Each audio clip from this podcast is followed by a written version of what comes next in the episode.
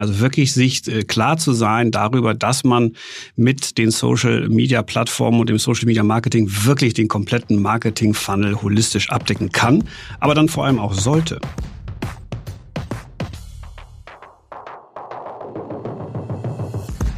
Der Facebook Marketing Talk mit Jin Choi. Dein Interview-Podcast mit inspirierenden Gästen aus der Marketingbranche. Hallo, es ist wieder Dienstag und ich begrüße euch zum Facebook Marketing Talk. Mein heutiger Gast ist Jan Honsel, Geschäftsführer der Hamburger Agentur Uplift. Und wer Uplift nicht kennt, die Agentur ist ein Joint Venture aus Think, einer der führenden Kreativagenturen Deutschlands und dem Social Media Martech Unternehmen Facelift. Ziel dieser Unternehmung ist es, Social-Media-Werbung durch die Verzahnung von Kreation, Technologie, Media und Data Analytics auf ein neues Level zu heben.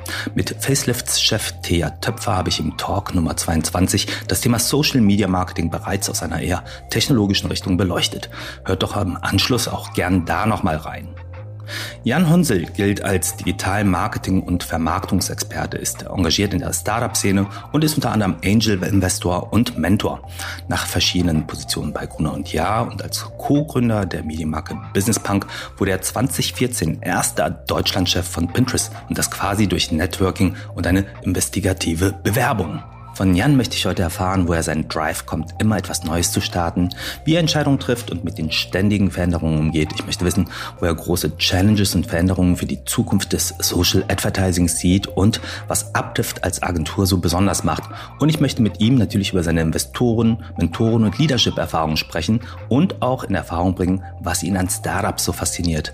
Hm, ich befürchte, eine Podcast-Folge könnte fast zu kurz werden. Ich bin auf jeden Fall super gespannt. Und jetzt ganz viel Spaß im Facebook Facebook Marketing Talk Nummer 44 mit Jan Honsel.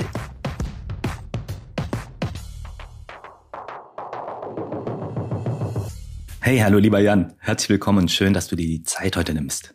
Hallo Jin, ja, schön dich zu hören. Ja, wir kennen uns ja schon eine ganze Weile, Jan, und äh, wir haben auch berufliche ähm, Stationen, die uns verbinden. Äh, Gunnar und ja, ich war ja früher auch bei Bertelsmann ähm, schade, dass wir uns da noch nicht über den Weg gelaufen sind, aber Thea Töpfer habe ich ja damals schon getroffen. Und, und genau wie Thea und ich hast du auch äh, Entwicklung von Online-Marketing und Commerce eigentlich von Beginn an mitbekommen und äh, viele äh, Veränderungen kommen und gehen sehen. Momentan stehen wir wieder vor einigen ja, Veränderungen. Ähm, Im Warm-up-Gespräch haben wir schon darüber gesprochen. Äh, klar, die Pandemie, die einiges natürlich beeinflusst. Welche Markt- und äh, Branchenentwicklung beschäftigen dich denn momentan? Ja, da gibt's da gibt's so einige, ähm, weil es passiert halt einfach unglaublich viel. Also das eine ist, was, was für uns natürlich irgendwie gut arbeitet und am Ende auch für die ganzen Plattformen ist natürlich, dass so Social als Nummer eins Kanal für das Thema Brand Discovery ähm, gerade bei den jungen Zielgruppen sich irgendwie etabliert und verfestigt hat. Ja, wenn man so guckt, in den älteren Zielgruppen, also 16 bis, bis 64, da liegen zwar immer noch so Suchmaschinen, TV, Word of Mouth noch ganz knapp vor Social, aber gerade wenn man so auf Generation Z und äh, Y guckt, ja, dann ist Social also mittlerweile mit Abstand äh, deutlich vorne. Ähm, erreicht erreicht mittlerweile eigentlich komplett die Zielgruppen, durchdringt sie, hat mehr, mehr Use-Time als, äh, als das alte Medium TV. Ähm, und wenn man mal so guckt, 2020 zu 2012, ja, dann hat quasi Social und TV haben eigentlich so ein bisschen die Plätze getauscht. Ja, wenn man so auf Reach per Day und Time Spent per Day anguckt. Äh, und das ist eigentlich so ein bisschen das Fundament für ganz viel, was da passiert. So das Konvergenz von Content und Commerce, also von Inspiration und Transaktion, das ist ein Riesenthema, äh, was ihr ja auch als Plattform irgendwie treibt. Ähm, und ich glaube, was, was auch ganz eine Herausforderung ist für Kunden, aber auch für Agenturen natürlich, ist das Thema Plattformvielfalt, Nutzungsvielfalt und wie gehe ich damit eigentlich im Marketing um? Ja? Wie kann ich das irgendwie steuern? Ähm, und äh, ich glaube auch so das ganze Thema Full Funnel äh, Marketing, also wirklich sich äh, klar zu sein darüber, dass man mit den Social Media Plattformen und dem Social Media Marketing wirklich den kompletten Marketing Funnel holistisch abdecken kann, aber dann vor allem auch sollte. Ja, und was heißt das eigentlich für mein äh, KPI-System? Was heißt das für meine Metriken? Wie steuere ich das Ganze? Äh, und ähm, dann gibt es noch so ein paar weitere Themen, über die können wir gerne jetzt direkt nochmal mhm. drüber sprechen oder im, im, im, Anschluss. Also was dir lieber ist. Ich glaube, du hast ja jetzt schon mal so einen, so, so einen ähm, großen Überblick gegeben und äh, da sind ja ganz viele Stichworte gefallen, in die wir auch tiefer einsteigen können. Wir nennen das ganze Thema ja bei uns Discovery Commerce, also ähm, dass Produkte auch Menschen finden und dass man entlang des Funnels halt wirklich äh, komplett äh, ja seine Customer begleiten kann. Zum, lass uns mal ein bisschen strukturieren und, und, und die Themen dann halt äh, einzeln durchgehen. Ähm, du hast eben das Thema Mediennutzung genannt und ich finde das eigentlich ein ganz spannendes Bild. Ich weiß nicht, woher du jetzt die Daten hast, aber ähm, von der Richtung her stimme ich dem natürlich zu. Der Timespad ist bei uns unheimlich gestiegen und ähm, ich mag dieses Bild von 2012 versus 2021, dass sich dann halt von der Nutzung her komplett umdreht. Ähm, der Shift von ja, großen Bildschirmen zu kleinen mobilen Bildschirmen. Und ähm, hast du das Gefühl, dass das im Markt jetzt inzwischen durchdrungen ist? Oder weil ich habe immer noch das Gefühl, dass wir ähm, Diskussionen führen, wie wichtig ähm, die tradierten Leitmedien sind. Ja, ich glaube, dass also die Diskussion führen wir auch und deshalb also auf die Frage, ähm, ob ich das Gefühl habe, dass das so richtig durchdrungen ist, nee, das das sehe ich sehe ich auch so immer noch nicht. Ja, und gerade wenn du mal guckst, wie ist so das Verhältnis ähm, Time Spent äh, versus irgendwie äh, Money Investment, dann siehst du halt auch, dass Mobile immer noch siebenfach unterinvestiert ist. Ne? Du hast so drei Prozent der Investments gehen in die Mobile-Kanäle und 23 Prozent des Time Spent liegen da. Also das das passt ja einfach nicht zusammen.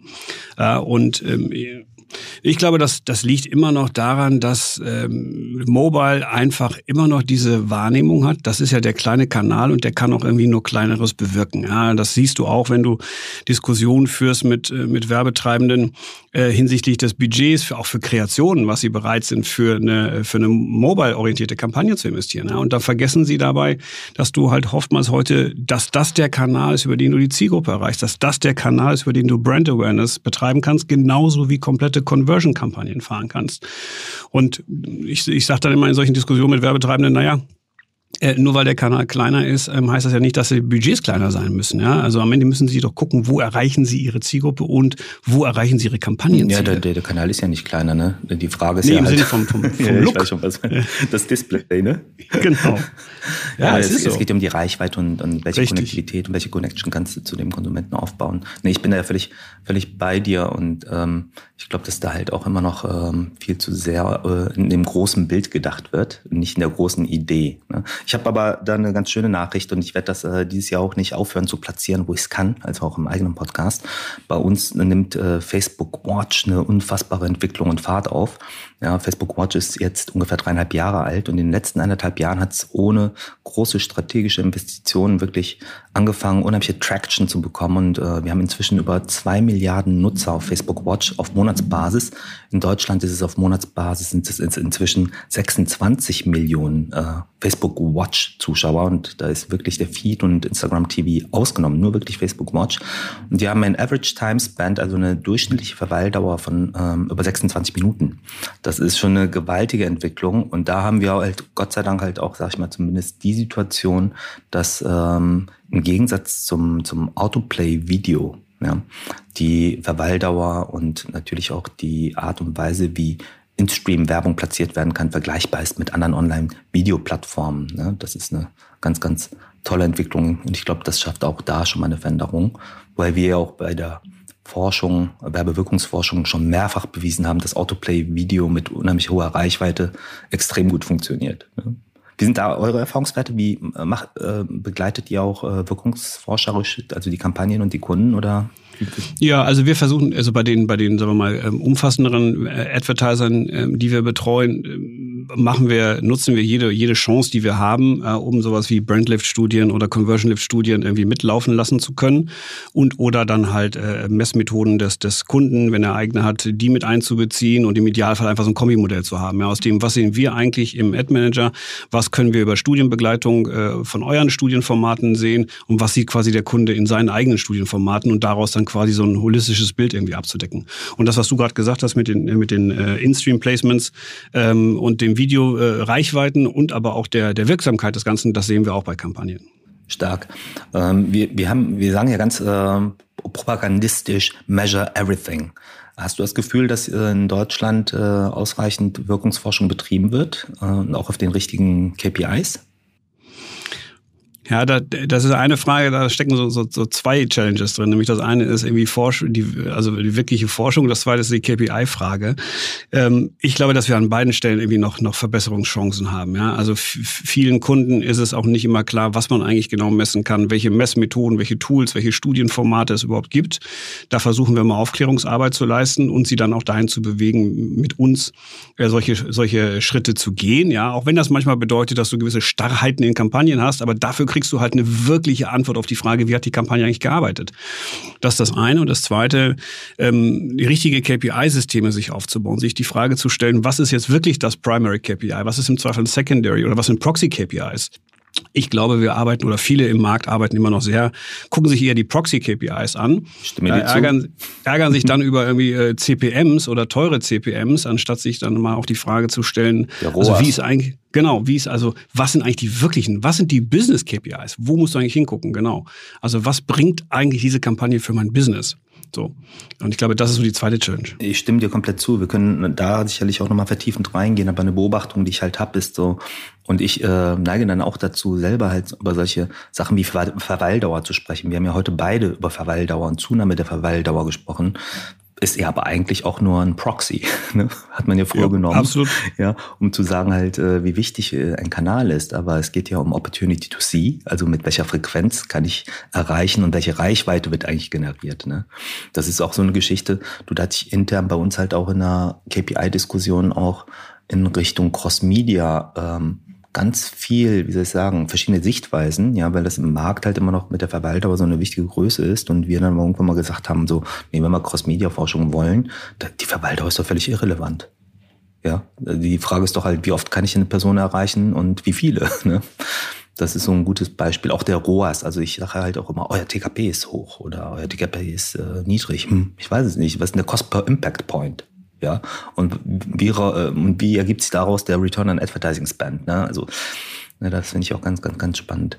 Du hast aber auch, ähm, ähm, ich meine, das Interessante bei euch ist ja, dass ihr einmal A, eine technologische Kompetenz habt, aber auch diese Kreativkompetenz. Wie habt ihr euch denn dazu in, äh, intern organi organisiert? Wie, wie spielt ihr diesen Muskel aus? Es kommt immer, das kommt immer darauf an, auf welches Setting wir beim Kunden treffen. Also wir verstehen uns ja ähm, so ein bisschen wie so eine T-Helferzelle, die sich an das bestehende Setup des Kunden irgendwie dran stöpselt und irgendwie ihm versucht zu helfen, äh, seine Herausforderungen zu lösen. Und wenn er, je nachdem, was er für ein bestehendes Agentur-Setup oder Partner-Setup hat, dann versuchen wir damit dran zu gehen. Und es gibt Kunden, für die wir quasi kreativ und mediaseitig äh, sie betreuen.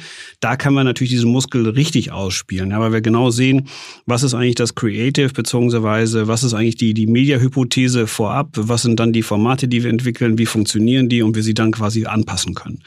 Wenn wir nur auf einem der, der beiden äh, quasi äh, Aktivitätenpunkte agieren, versuchen wir trotzdem den Kunden und oder seine Agentur, die dann eines dieser Themenfelder betreut, also entweder die Kreation macht oder das Media-Aussteuerungsgeschäft macht, mit denen eng zu arbeiten und unser Wissen damit reinzugeben. Ja, weil am Ende unser Ziel ist, dass das, was wir tun, dass die Kampagne des Kunden bestmöglich funktioniert. Ähm, und je integrativer du das machst, ja, und je verzahnter du das machst, äh, mhm. desto besser funktioniert es natürlich. Mhm. Naja, es gibt halt inzwischen auch spannende Entwicklungen auf Kundenseite. Ich habe ganz viele Partner äh, und das hat sich in den letzten Jahren drastisch verändert, muss ich ehrlich sagen, die äh, stark über Inhousing nachdenken von Kreation. Wie geht ihr damit um? Wie ist eure Perspektive dazu?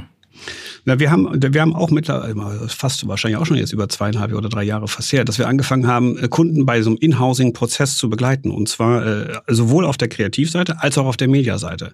Ja, das heißt also, wir, wir schaffen uns, wenn man so will, so ein bisschen selber ab, aber ähm, wir sagen halt, naja, wenn wir dem Kunden helfen können, äh, diese Kompetenzen bei sich in-house aufzubauen, wir haben so ein Programm entwickelt, was mehrere Phasen durchläuft. Im Schritt erstmal helfen wir ihnen quasi in-house diese Kompetenzen aufzubauen, managen dann die Kampagne bis zu einem Performance-Peak-Level aus unserer Sicht, schulen dann parallel äh, meistens das Inhouse-Team, äh, übergeben dann quasi die Aktivität an den Kunden und begleiten ihn dann noch äh, über quasi On-Demand-Coachings oder Begleitungsformate hinten dran. Das Gleiche können wir aber genauso gut im, Kreat im Kreativbereich machen. Also ähm, Inhouse-Begleitung, Kompetenzaufbau, Performance-Unterstützung und dann so ein bisschen Phasing-out zu betreiben. Ja, und das heißt, wir haben auch so, wir agieren heute in so einem Mischmodell. Ja, manchmal sind wir kompletter Dienstleister und manchmal betreiben wir auch das Inhousing. Na gut, ich meine, das, das Thema Education und ähm, nimmt ja durch, durch, durch, die, durch das ähm, technische Ecosystem an Bedeutung zu. Ne? Wir haben ja intern ohne Ende Schulungen. Wie ist das bei euch? Wie haltet ihr euch fit und ähm, wie gebt ihr das dann den Kunden weiter? Wir nutzen auch, also wir nutzen natürlich die Formate, die ihr anbietet oder auch die anderen Plattformen, ähm, um unsere Mitarbeiter quasi konstant fit zu halten, weil natürlich die schiere Masse an Veränderungen und an Möglichkeiten äh, alleine auf euren Plattformen natürlich schon mittlerweile extrem hoch ist. Ähm, und dazu kommen natürlich auch noch die, die anderen Plattformen im Markt dazu. Äh, zusätzlich versuchen wir natürlich das Wissen, was wir in-house generieren, in-house dann auch irgendwie zu teilen. Ja? Also wir haben ein eigenes Format rein dafür entwickelt. Eine nennt sich Uplift Yourself wo wir quasi genau gucken, ja, die Kollegen aus dem Community Management erklären den anderen, wie das funktioniert. Die Kreation äh, hilft der Media besser zu werden, die Media hilft der Kreation besser zu werden. Ähm, und so haben wir so unser internes Schulungssystem kombiniert mit externem Wissen. Hm, hm, hm. Was sind denn da die ähm, größten Herausforderungen in dieser Verzahnung? Meinst du von Kreation und Media oder in, ja, to, in Toto? Äh, in Toto.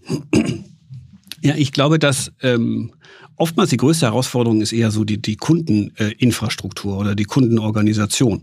Ja, weil die natürlich oftmals noch eher in Silostrukturen organisiert sind, ähm, mehr als wir das eigentlich sind. Und da dann zu gucken, wie können wir unsere, sagen wir mal, liquide Organisation äh, an so ein bisschen eine klassische Organisationsstruktur eines Kunden irgendwie dran stöpseln. Das ist äh, oftmals eher das größte Problem.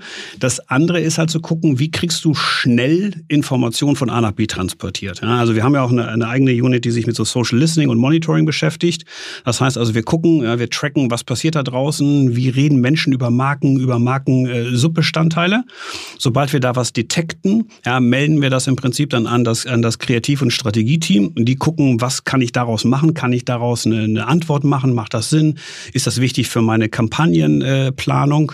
Äh, dann zu gucken, kann ich schnell ein, ein Content-Format entwickeln und das dann quasi mit dem Kunden abstimmen und dann idealsterweise ähm, posten oder boosten oder auch wirklich mit Paid Media unterstützen. Und da ist natürlich ja quasi äh, Durchlässigkeit äh, der Information bei uns intern wichtig, schnelle Abstimmungsstufen mit dem Kunden, schnelle Produktionszeit und dann also wirklich so ein konstanter Test-and-Learn-Ansatz. Ja, und ähm, damit haben wir eigentlich sehr gute Erfahrungen mittlerweile gemacht. Mhm. Was könnten Kunden denn besser tun, damit ihr einfach denen noch besser helfen könnt? Ich glaube, dass also so eine große Hürde, die euch ja wahrscheinlich auch ähm, manchmal begegnet, ist so dieses deutsche, äh, die typisch deutsche Etat-Denke. Ja? Also ich mache jetzt im, äh, im September verabschiede ich meinen mein, mein Etat, dann ist der irgendwann fest und dann äh, ist das auch quasi das Investment, was ich tätigen kann. Ja, so leider agieren immer noch viele Unternehmen so. Anstatt zu sagen, naja gut, solange jetzt meine Business KPIs äh, noch skalierbar sind, solange kann ich ja auch noch mehr tun. Ja? Ich kann, könnte mehr Budget investieren in der Media, ich könnte noch eine Kampagne äh, mir neu überlegen. Ja, solange hinten mehr rauskommt, als ich vorne vorne investiere, äh, wäre es ja eigentlich schlau, das zu tun. Das ist ja so auch die typische Startup-Denke. Deshalb arbeiten wir ja auch gerne mit Startup oder Scale-Ups zusammen, weil die halt, äh, die sagen halt, naja, solange ihr mir mehr Return bringt, als ich vorne investieren muss, äh, ist alles gut. Also ich glaube, das ist so ein Punkt. Und das zweite ist natürlich so diese, diese alte Trennung zwischen im Marketing, zwischen äh, dem Brand-Marketing und dem Performance-Marketing ist natürlich auch etwas, was einfach gewisse Verzahnungsopportunitäten verhindert. Ja, das heißt, auch da zu gucken, wie kann ich Sachen durchlässiger machen. Und dann last but not least, so die dritte, oh, glaube oft organisatorische Herausforderung ist so das ganze Thema ähm, Social aus dieser typisch, typischen alten Kommunikations-PR-Brille, wo oftmals dann auch so Community Management noch drunter fällt. Das hat ja auch einen Kampagnen-Impact. Ne? Also zu gucken, was, was reden die Menschen, wie interagieren die mit meinem Content, mit meiner Marke und wie kann ich daraus eigentlich wieder einen Kommunikationsanlass auch auf der Kampagnenseite ähm, äh, extrahieren. Ja, also das steht sich da manchmal auch noch ein bisschen im Weg. Und wir versuchen einfach Kunden zu helfen, da diese Durchlässigkeit auch bei ihnen mhm. äh, zu forcieren. Mhm. Du hast mal spannenderweise vom äh, The Economy of Me gesprochen. Was genau mhm. meinst du damit? Ja, damit meinte ich vor allem, dass sich äh, Social und Mobile gegenseitig treiben. Ich habe dafür immer so ein Bild benutzt äh, aus zwei Wahlkampf, äh, Wahlkampfveranstaltungen von Hillary Clinton, was ich mir beim Guardian ausgeliehen habe, wo man sehen konnte, äh, in, der, in der alten Welt hat, habe ich halt ein Foto gemacht äh, für andere. Also quasi ich war hinter der Kamera und Hillary Clinton war vor der Kamera. Und dann in, dem, äh, in den Jahren danach hat sich das geändert und alle haben nur noch Selfies gemacht. Ja, und habe ich gesagt, so, das ist so dieser Punkt, wo ich mich selbst als User mehr in den Vordergrund gestellt habe. So. Und nur das ist getrieben eigentlich durch Social Media und durch die Mobile-Entwicklung. Was dazu aber auch führt, ja, dass ähm, das Marketing sich viel mehr auf den User wieder konzentrieren muss. Ja, weil der User halt knallhart im Feed scrollt einfach weiter, wenn der Content nicht für ihn ist. Ja, er wird im Prinzip äh, Werbung ausexen äh, und sie dann nicht mehr sehen, wenn sie nicht funktioniert. Ja, wenn ich ihn nicht quasi, wenn ich ihm nicht schnell und klar machen kann, was ich als Marke, was ich als Produkt für einen Wertbeitrag für ihn leisten kann, mhm, dann finde ich einfach nicht mehr statt. Ja. Da sagst du zwei spannende Punkte. Das eine ist halt erstmal halt, wie funktioniert relevante Kommunikation, ja, weil der Mensch, äh, die Menschen draußen einfach viel mehr Power haben und entscheiden können. Und es gibt genug äh, inhaltliche Angebote. Das andere ist halt natürlich auch, dass jeder senden kann. Ne? Ähm, wie funktioniert das? Ähm, wie kann man denn heute, ähm, oder was sind eure ähm, Insights zum Thema relevante Kommunikation? Ich glaube halt, dass man als, also als Marke muss man halt nochmal viel mehr darauf Rücksicht nehmen, was interessiert eigentlich den User, ja, anstatt sich zu überlegen, was will ich eigentlich senden. Also ich meine, das ist eigentlich keine neue Marketingerkenntnis, die wird aber natürlich durch die Social- und Mobile-Welt noch viel mehr eigentlich gestresst. Ja, aber wenn ich, wie gerade gesagt, ja, wenn ich darauf nicht Rücksicht nehme, dann finde ich einfach immer nicht mehr statt. Äh, oder ich finde negativ statt und das hilft mir natürlich auch nicht. Das zweite ist, dass man, glaube ich, heutzutage gucken muss, wie verbinde ich eigentlich so unterschiedliche Quellen und Typen von Kommunikation. Also wie baue baue ich eine schlaue Always-On-Kommunikation auf, ja, um einfach das, was Social ausmacht, ja, diese Beziehung zwischen mir als Marke und einem User, quasi, um die quasi A zu implementieren und B am Laufen zu halten. Das ist so der Always-On-Ansatz. Zweitens, wie mache ich dann eigentlich eine fokussierte Kampagnenkommunikation? Also wie nutze ich die unterschiedlichen Formate und die unterschiedlichen Netzwerke, um quasi dieses Kampagnenziel, was ich mir vorher vorgenommen habe, wirklich pointiert durchzusetzen. So, das sind die beiden Typen, Always On versus Campaigning. So, äh, und das muss ich eigentlich äh, flankieren durch ein schlaues Community Management, damit ich merke, was passiert da eigentlich, ja, und wie reagieren meine Nutzer. Und dazu kommt so ein bisschen das Thema, welche welche Quellen von, von Kreation kann es eigentlich geben? Da kannst du einen Brand-Content geben, das heißt, die Marke hat was selber gemacht. Da kannst du einen Agentur-Content geben, das heißt, eine Agentur hat irgendwas gemacht. Dann kann es einen User-Generated Content geben, denn die Menschen heute machen ja quasi Markenkommunikation in ihren Postings. Ja, und das vierte ist eigentlich das Thema Influencer. Wie kann ich eigentlich diese menschlichen Medienmarken, wenn man so möchte, wie kann ich die eigentlich schlau dann noch in diese Kommunikation reinbringen? Das heißt, ich habe quasi so vier Quellen kombiniert mit zwei Typen ja, und abgerundet durch das Thema Community. Und wenn ich das System richtig gut aufbaue als Marke, ich glaube, dann bin ich, äh, bin ich sehr gut aufgestellt. Hm. In Verbindung noch mit den traditionellen Kanälen kann das ja erstmal so overwhelming sein. Ähm, wie, wie, welche Schritte sind wichtig? Wie kriegt ihr eure speziell, ich sag mal, weniger progressiven ähm, oder weniger agilen Partner da am besten bewegt? Wo fängt man an? Ich glaube, wichtig ist da am Anfang, dass du, äh, also du brauchst halt ein Vertrauen, die müssen das Gefühl haben, dass du weißt, wovon du redest, ja, dass sie also ihr, äh, ihr, ihr hart quasi äh, aus, dem, aus dem Finanzplan extrahiertes Marketinggeld auch äh, beim richtigen Partner investieren. Ähm, und dafür brauchst du eine gute Beratung. Das heißt, du musst ihnen helfen, du musst sie da abholen, wo sie stehen äh, und ihnen sagen, wie kann man idealsterweise in einem Mehrschrittmodell, wie kann ich da jetzt eigentlich den Kunden irgendwie helfen, quasi up and running zu kommen. Und dabei ist natürlich wichtig, äh, wie kann ich ihm Erfolge, wie kann ich Erfolge äh, generieren, ja, damit der Kunde auch das Vertrauen, was wir gerade gesagt haben, äh, dass er das auch quasi festigt und dann irgendwie anfängt, schneller zu arbeiten, mehr, mehr quasi mehrere Schritte zu machen. Das bringt gar nichts, wenn er auf einmal anfängt, ganz viele Sachen anzuschieben, ja, die dann aber nicht Resultate bringen können. Mhm. Ja und letzt, letzter Punkt, glaube ich, so dieses alte, was wir immer sagen, äh, hört auf, irgendwie mit diesem äh, an fünf Tagen dreimal zu posten. Ja, ihr gebt viel zu viel Geld für, für Content aus, der oftmals dann nicht qualitativ ist. Fahrt die Frequenz lieber runter, fokussiert euch auf die, auf die Sachen, die wirklich wichtig sind, macht die dann gut und vor allem hinterlegt das dann mit, mit einem schlauen Media-Investor. Ansonsten geht ihr einfach unter in der äh, Feed-Vielfalt. Hast du äh, eine bestimmte Marke, Brand, Kunden, Partner, der das besonders gut beherrscht, aus diesen verschiedenen Bereichen heraus den Content äh, optimal zu, äh, miteinander zu verzahnen? Ja, wenn ich jetzt einen da nennen würde, würde ich den anderen wieder Unrecht tun. Ähm, aber ich glaube, äh, Dann also wir eine haben Kampagne, die dich begeistert hat. Ja, es gab, es gab so, es gibt so diverse, aber ich gucke da natürlich immer so sehr nerdig irgendwie mhm. drauf. Also ich finde, es gibt, es gibt äh, so unterschiedlichste Aspekte, die, die, die man gut machen kann. Ja, wir hatten einen Kunden, der sehr viel Performance-Marketing gemacht hat. Ähm, der hatte jetzt Creatives, die waren jetzt nicht die schönsten, ja, wenn man da nur aus ästhetischen Gründen vielleicht drauf gucken würde, aber die haben halt funktioniert. Und der hat sehr gut verstanden zu sagen, ich gucke mir an, was performt äh, und das ist dann auch, das ist quasi mein Gesetz. So. Ähm, und dann haben wir andere äh, Kunden äh, gehabt, also auch einen, den wir schon mal gemeinsam betreut haben äh, aus dem Entertainment-Bereich, der durchaus gute Sachen gemacht hat, weil er halt geguckt hat, wie kann ich eigentlich Kampagne, wie kann ich Influencer-Maßnahmen miteinander verzahnen, ja, und wie kann ich die dann auch noch in der Paid-Variante nicht nur auf dem Influencer-Kanal alleine stehen lassen, sondern wie kann ich dann über die Branded Content-Formate gucken, dass ich sie dann auch noch amplifizieren kann. Mhm. Welche Rolle spielen Influencer? Ähm für euch? Also du hast ja gesagt, dass es halt auch ein One Source of Content ist. Mhm. Hat das zugenommen? Wie siehst du die aktuelle Dynamik? Eine Zeit lang war es ja einfach ein totaler Marketing-Hype. Hat sich das normalisiert? Is it here to stay?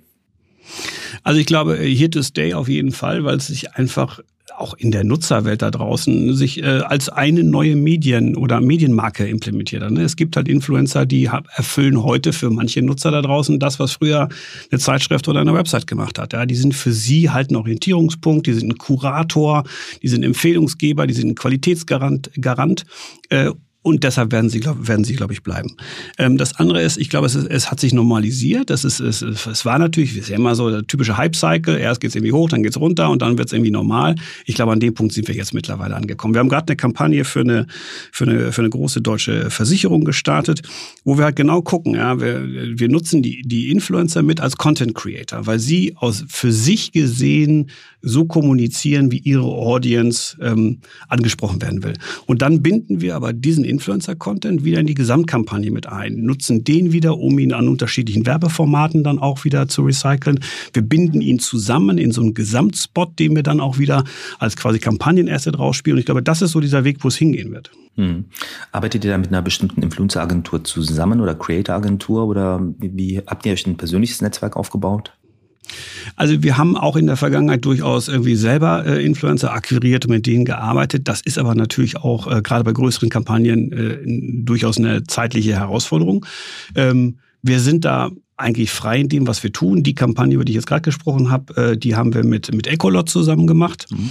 Ähm, aber wir würden auch mit, mit anderen zusammenarbeiten, wenn es denn Sinn macht. Ja, also wir haben mit den Kollegen eine sehr gute Erfahrung äh, gemacht hängt natürlich auch ein bisschen davon ab, hat der Kunde jetzt schon mal einen mhm. Partner, den er irgendwo äh, für sich entdeckt hat und dann würden wir auch mit dem natürlich arbeiten. Mhm. mhm. Lieber Jan, äh, wir könnten stundenlang hier auch über weiter quatschen, aber ich würde gerne mal einen Themenschwenk machen. Und zwar Jan als Investor und Mentor. Und ähm, da erst einmal mit dem Thema Startups ähm, beginnen. Woher kommt deine Begeisterung für die Startups? Also ich glaube, bei, bei Startups fand ich es natürlich immer irgendwie äh, spannend und gut. Ähm, ich hatte schon immer ein Fable für Unter Unternehmer oder unternehmerischem Denken und Arbeiten. Ähm, und das kam durch Business Punk, aber auch durch äh, meine Zeit bei der Financial Times äh, Deutschland, wo wir diesen Enable to Start Wettbewerb hatten. Ähm, und das hat mir immer viel Spaß gemacht. Also Leute, die für ein Thema gebrannt haben, die so ein Thema, eine Idee vorantreiben wollten, egal wie manchmal verrückt sie auch am Anfang erschienen äh, sein mag, ähm, und die was Neues geschafft haben. So und da einfach was aufgebaut haben. Das fand ich immer total spannend. Das finde ich auch heute noch. Hm, hm. Du, du, du supportest ja als Business Mentor mit Next Commerce Accelerator und Next Media Accelerator aktiv Programme zur Förderung von Startups. Und ähm, was sind das für Initiativen? Was sind äh, die Ziele dahinter? Vielleicht kannst du da mal ein bisschen Informationen zu geben. Ähm, bei Next Media lag das natürlich nahe ob meiner äh, Gruner und Jahr-Vergangenheit und Next Commerce bin ich damals durch Zufall ähm, auch dann dran gekommen über äh, Gesprächspartner, die ich aus der Next Media Accelerator noch kannte. Sagen wir mal einfach jobbedingt ist das da im letzten Jahr, äh, bin ich da irgendwie relativ äh, wenig zugekommen, mich da auch noch drum zu kümmern. Aber da geht es halt vor allem auch darum zu gucken, wie kann man einfach äh, Startups, äh, die hier gesourced werden, ähm, wie kann ich die unterstützen? Wie kann ich eigentlich wissen, was ich habe, Netzwerk, was, was man hat, wie kann ich das einbringen und den jungen Gründern helfen, ähm, einfach schneller noch zu skalieren, weniger Fehler zu machen oder gleich mit den richtigen Ansprechpartnern zusammenzuarbeiten. Und darum geht es eigentlich. Also wirklich denen zu helfen, das, was man selbst selber mitbringen kann, dann auch äh, in, direkt ins Tagesgeschäft zu implementieren. Hm.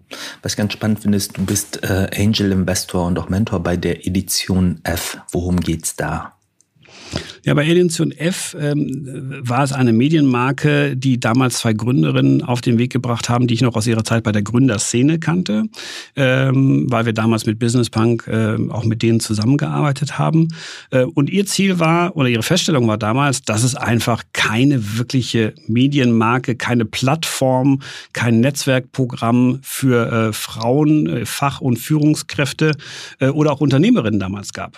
So, und als äh, Nora und äh, Susanne das damals äh, ähm, auf den Weg gebracht haben, haben wir uns natürlich im Vorhinein auch darüber unterhalten. Sie haben mich gefragt, ob ich ähm, und ein paar andere äh, als Angel-Investoren äh, mithelfen wollen. A, natürlich mit Geld, aber B, vor allem auch mit Wissen äh, und mit dem Netzwerk. Und das habe ich irgendwie gerne gemacht, weil ich auch durch Business Punk gesehen habe, man kann heute mit einer kleinen Medienmarke starten, ohne den riesen äh, Verlagsapparat äh, immer dabei zu haben oder auch ohne riesige Auflagen in Print haben zu müssen. Ähm, und die beiden waren sicherlich damals mit Edition F irgendwie auch so ein bisschen ihrer Zeit voraus. So langsam hat sich das ganze Thema ja auch im Markt äh, mal durchgesetzt und ähm, die Erkenntnis, dass es wichtig ist, diverse Teams zu haben, äh, dass es total hilfreich ist, entsprechende weibliche Führungskräfte oder auch einfach Mitarbeiterinnen zu haben, ist heute ja fast normal. Aber als die beiden angefangen haben, noch 2014, bei nicht normal. Ich glaube, das zu thematisieren ist normal geworden. Ja, Strukturell ja. haben wir es noch nicht durch, durchgebracht. Das ne? stimmt, das stimmt. Aber als die beiden damals angefangen haben, 2013, 2014, da war das halt irgendwie, das war immer noch eine echt eine, eine andere Zeit. Und es gab einfach kein vernünftiges Angebot. Ja, ich finde das stark. Und ich glaube, ähm, was man dann halt in dem Kontext auch, weil wir eben drüber gesprochen haben, betonen sollte, die Diversität und Inclusion, das ist kein Projekt, das ist eine Reise, in der wir, glaube ich, fortwährend arbeiten müssen.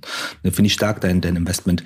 Was ich so durchhöre, ist halt, dass, ähm, glaube ich, das Thema Networking bei dir ein unheimlich wichtiges war. Und äh, du giltst in der Szene ja auch als hervorragender Networker. Hast du da vielleicht irgendwie einen kleinen Tipp für die Hörer und Hörerinnen äh, draußen, was das für eine Bedeutung für dich hatte oder hat?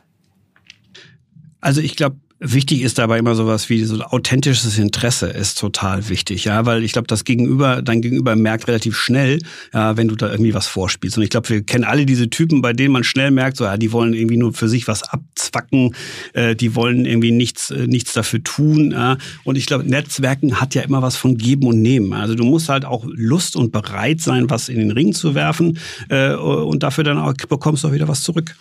Ähm, und ähm, ich glaube, man muss halt auch so ein bisschen auf sein Netzwerk irgendwie achten, man muss es irgendwie pflegen und äh, wenn jemand einem eine Frage stellt, dann auch versuchen, ihm, ihm schnell irgendwie zu helfen. Ich persönlich fand das immer, fand immer das Arbeiten mit Menschen total irgendwie hilfreich. Ja, weil am Ende äh, in der heutigen Zeit ist, glaube ich, umso wichtiger. Es gibt so viele Kompetenzfelder, man kann nicht auf allen irgendwie ständig fit sein und wissen, was da passiert. Das funktioniert nur, wenn du es schaffst, irgendwie Menschen zu verzahnen und zu verbinden, die diese Kompetenzen irgendwie mitbringen.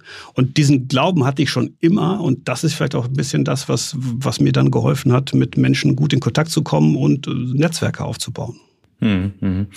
Es scheint so halt, äh, dass das als Basis für diese Networking und dieses äh, unternehmerische Interesse äh, deine Business-Punk-Erfahrung eine zentrale und wichtige war. Kannst du vielleicht mal aus der Phase, wie ihr das angegangen seid, äh, erzählen und was du da persönlich mitgenommen hast?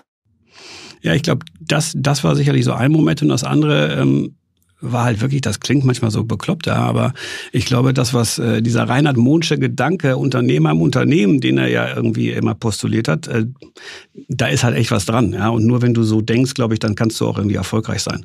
Bei Business Bank war es ja so, wir hatten diese Idee aus so einem, äh, aus so einem Innovationswettbewerb bei Gruner äh, heraus geboren also ein Magazin zu machen mit der Claim irgendwie Work Hard, Play Hard äh, und das in einer Zeit, wo gerade äh, Lehman Brothers uns allen um die Ohren geflogen war, war halt jetzt nicht so wirklich gerade on vogue. Wir haben dann das, äh, das Produkt ja 2009 gestartet, also wirklich kurz nachdem uns die, die, die Finanzkrise alle ereilt hatte. Und weil wir gesagt haben, wir glauben daran, wir glauben daran, es gibt diese Menschen da draußen, es gibt diese Typen, männlich wie weiblich, die Bock haben, was zu gestalten, was zu machen, was aufzubauen. Ähm, und genau das haben wir dann auch getan. Ja, wir haben gesagt, wir glauben daran, wir wollen das machen. Ja, wir haben uns quasi äh, Protagonisten gesucht, wir haben uns Unterstützer gesucht, ähm, sowohl inhaltlicher Natur als auch auf der Verlags- oder auf der Medien- und auf der Startup-Szene-Seite. Und dann sind wir losgelaufen und haben halt irgendwie so ein bisschen, äh, wir hatten nicht großartige Mittel, um äh, irgendwie einen Marketingplan oder irgendwas anderes aufzu, aufzusetzen, haben dann aber gedacht, naja, dieses Produkt schreit doch eigentlich nach Social Media.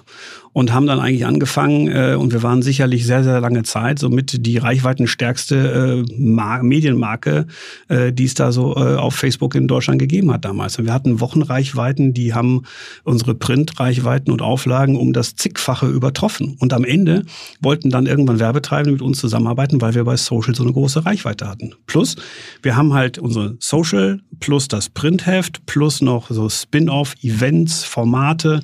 Das war eigentlich das, was die Marke ausgemacht hat. Also auch so ein bisschen die Marke erlebbar zu machen, ähm, war halt damals auch noch nicht so unbedingt äh, normal. Heute machen das ja viele Print- oder Medienmarken.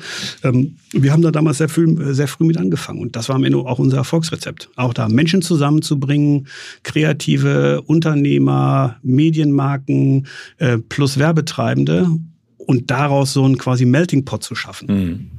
Das ist eine Geschichte, die haben Medienmarken inzwischen sehr, sehr gut verstanden. Also mit denen arbeiten wir inzwischen noch viel, viel enger zusammen als in der Vergangenheit und schaffen da ganz hervorragende Synergien. Also wirklich als äh, Kanalverlängerung, als äh, weiterer äh, Touchpoint und als weiterer Punkt, an dem Markenexperience ähm, geschaffen wird. Ne? Ich glaube, jetzt ist die Herausforderung halt, das Ganze nochmal deutlicher zu übertragen, auch wie du sagst, äh, über diese verschiedenen Sources of Content äh, in der Markenführung optimal zu überführen. Ne? Aber das wird auch überall besser. Ähm, ganz, ganz spannende Themen, lieber Jan, ähm, bringt mich äh, zum äh, zum, zum Punkt der wiederkehrenden Must-Ask-Fragen innerhalb meines Gesprächs. Und äh, da wäre meine erste Frage, was war dein größter Manager- oder Kommunikationsfail und was hast du daraus gelernt? Ja, gibt bestimmt so ein paar. Ähm, es gibt so einen, der mich irgendwie immer wieder verfolgt oder der mir so direkt immer ins Gedächtnis springt, nämlich äh, die Kraft der Bilder gilt auch für Worte. Ähm, und ich habe wir hatten mal eine Situation, das ist so, war, muss so, glaube ich, 2018 gewesen sein. Da hatten wir einen Etat äh, verloren, ähm, wo wir echt viel für gekämpft hatten. Aber wir hatten dann parallel irgendwie einen anderen dazu gewonnen. Und dann hatten wir, ich hab, wir haben uns so ein Company-Format, das nennt sich All Hands. Ja, da kommen halt alle äh, Kollegen immer zusammen und wir sprechen dann über, was passiert eigentlich gerade, was ist so los. Und in diesem All Hands äh, benutzte ich so das Bild, wo ich gesagt habe, Mensch, irgendwie, es war echt ein harter Kampf. Ja. Wir haben irgendwie uns echt Mühe gegeben über mehrere Runden Runden uns angestrengt und am Ende sind wir im blauen Auge jetzt davon gekommen, äh, weil wir irgendwie einen anderen Etat dazugekriegt haben. Und hatte dann so ein Bild von so einem, irgendwie so eine, von so einem Boxer irgendwie bemüht dafür. So. Und ich wollte, meinte damit eigentlich sagen, nach dem Motto, ey Leute, ihr habt richtig gut gekämpft. Ja, vielen Dank dafür. Das ist echt ein Lob an euch. Und wir haben es echt geschafft, obwohl wir da was verloren haben. Wir sind nur mit einem blauen Auge davon gekommen. Bei den Leuten hängen geblieben ist aber so, oh Gott, oh Gott, wir sind so ein angeschlagener Boxer, wir hängen da jetzt irgendwie in der Ecke. Und wo ich da, das war für mich so was, wo ich gedacht habe, okay, du musst in Zukunft mit deinen Bildern besser aufpassen. Also sowohl die, die du zeigst, als auch die, die du verbalisierst, ja, weil das kann halt auch falsch verstanden werden. Ja? Ich glaube, also, da blieb nur hängen, wir haben einen auf den Latz bekommen. Ja, so ist es, genau. Also der, der Klassiker der Kommunikationslehre, so Sender und Empfänger und die können das Sachen unterschiedlich verstehen. Ähm, seitdem bin ich da ein bisschen vorsichtiger. Du wolltest so eine Art Rocky Balboa-Bild, glaube ich, verfestigen, ne? Ja, eigentlich. Ich wollte so sagen, Mensch, wir sind echt die Fighter, wir haben es irgendwie super durchgestanden, ihr seid toll und äh, das Gegenteil kam an. Ja. Naja, führt uns zur nächsten Frage. Welche drei Erfolgsfaktoren haben dich zu dem Experten gemacht, der du heute bist? Ja, das eine ist wahrscheinlich sowas wie, wie Leidenschaft für Neues, ja, und das Glaube an das Gute in Technologie und Transformation. So, und deshalb habe ich diese Leidenschaft auch immer für was Neues. Das zweite ist so, ich glaube, die Lust am Gestalten und Unternehmen. Das passt so ein bisschen zu dem, was du vorhin angesprochen hast, ne, diese Unternehmerorientierung. Und das dritte das dritte ist so Begeisterung für Menschen, ja, vor allem für die, die mehr und was anderes können als ich. Und das passt, glaube ich, dann wieder zu diesem Netzwerkthema, ja, weil ähm, ich weiß ja, ich kann manche Sachen vielleicht gut, aber ich kann ganz vieles auch nicht. Und ähm, deshalb freue ich mich immer und ich habe ich hab einfach Lust an der Interaktion mit Leuten. So, und ich glaube, das war so der dritte Effekt. Mhm, toll. Facebook-Hack. Welche Lösung auf unseren Plattformen äh, findest du am wichtigsten? Was hat euer Business am meisten beeinflusst? Ja, also ich glaube, wenn ich so an unsere Performance-Kampagne und so Kunden im so Multi-Channel Retail und E-Commerce denke, dann sind vor allem so alles, was ihr so rund um die DPA, also Dynamic Product Ads und Co. gemacht habt, etwas, was uns wirklich viel geholfen hat. Ja, und auch so die weitergehenden Dynamikansätze. Wir sprachen vorhin schon mal ganz kurz drüber. Wir machen jetzt auch in einem Entertainment-Test äh, Vertical, in so einem Vertical gerade so, so einen Test, um zu gucken, wie kann ich eigentlich auch da so, so Dynamic-Ansätze äh, irgendwie äh, fahren. Ich glaube, das war super hilfreich, weil es halt so in dieser Mischung Ja, haben wir sprachen vorhin über Full Funnel, richtig geholfen hat, nochmal sehr effizient Kampagnen aussteuerbar zu machen. Und auch, glaube so Formate wie, wie ganz alles rund um Stories äh, hat einfach auch nochmal äh, sowohl mediaseitig als auch kreativseitig echt nochmal einen Quantensprung bedeutet. Mhm, cool. Du hast eine Stunde mit äh, Mark Zuckerberg. Was würdest du tun oder mit ihm besprechen? Ja, ich äh, mir sind so vier Sachen eingefallen. Ja. Das eine mal zu sagen, ich, ich, ich fände es total spannend, mal so seine drei Do's und Don'ts äh, zu hören aus der Skalierung von Facebook. Ja. Was hat er da gelernt und was kann er einem, da, was will er einem da mitgeben? Ja, vor allem so im Hinblick auf so Business Development und, und Leadership. Weil ich glaube, das wäre mega, äh, mega wert, das mal mitzubekommen.